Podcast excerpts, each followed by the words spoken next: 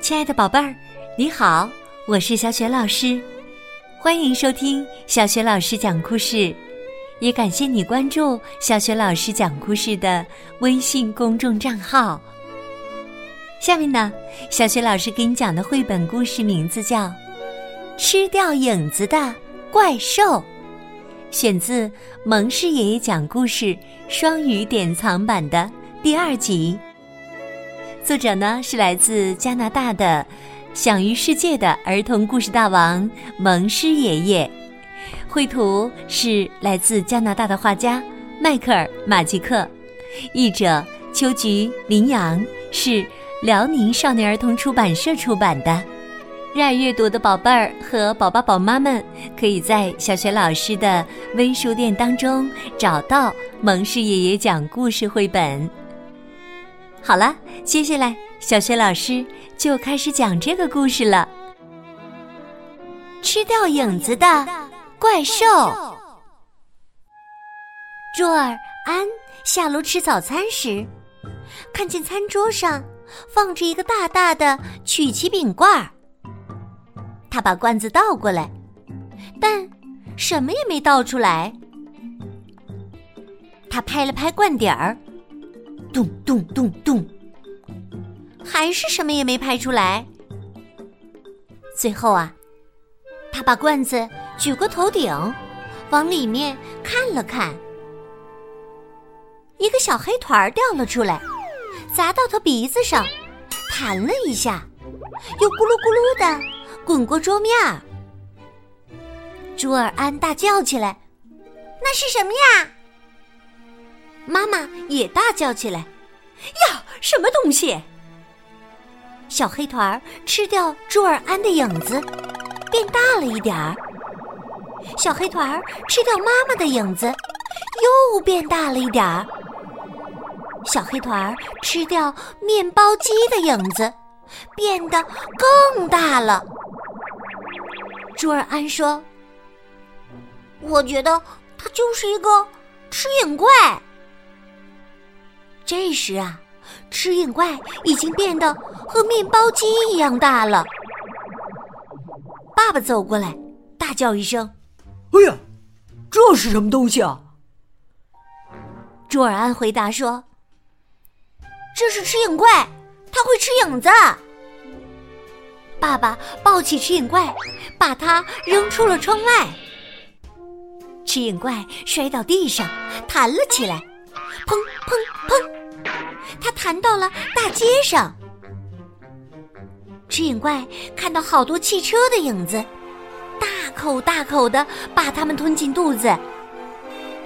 吃影怪看到好多电线杆的影子，一点一点的把它们吸进肚子。吃影怪看到好多房子的影子，他把它们全都吞进肚子。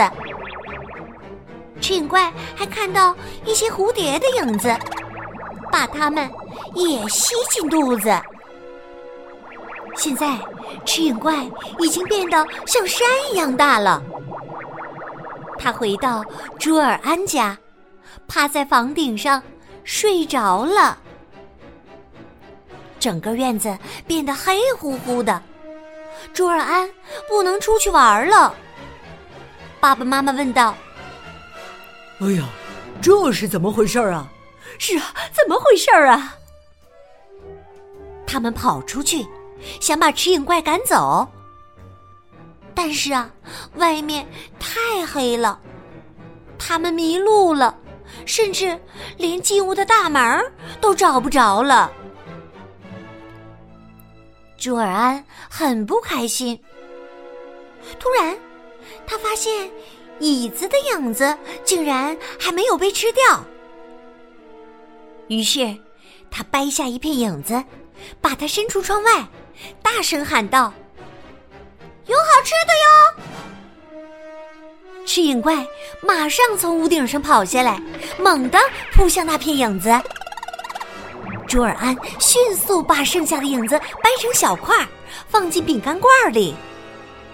吃影怪马上从窗外飞进来，跳进饼干罐去吃那些影子。吃影怪一跳进去，朱尔安就立刻盖上盖子。他用胶带把罐子缠了又缠，用胶水涂了又涂，用灰泥刷了又刷，用绳子捆了又捆。然后啊，朱尔安的朋友们都来帮忙，一起把罐子扔进了垃圾桶。爸爸妈妈叫来垃圾车，让他把吃影怪带走了。从此啊，吃影怪再也没有回来过。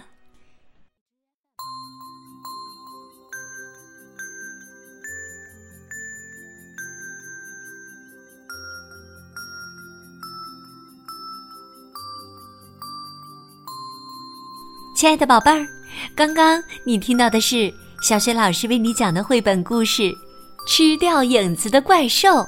选自蒙氏爷爷讲故事双语典藏版的第二集。热爱读书的宝贝儿们，如果你喜欢蒙氏爷爷讲故事，可以和爸爸妈妈一起到小雪老师的童书店当中去找到这本书。这样呢，就可以边看绘本书边听小雪老师讲故事了。这套绘本还附有纯外教的音频，扫码就可以欣赏到原汁原味的英语故事了。今天呢，小雪老师给宝贝儿们提的问题是：朱尔安是怎样对付这个吃掉影子的怪兽的？如果你知道问题的答案，欢迎你通过微信给小雪老师留言。小雪老师的微信公众号是“小雪老师”。讲故事，喜欢小雪老师讲的故事，别忘了随手转发给更多的大小朋友。也欢迎你在微信平台页面的底部留言点赞。小雪老师的个人微信号也在微信平台的页面当中，欢迎你和我成为微信好朋友，更方便的参加小雪老师组织的有关绘本的阅读和分享活动。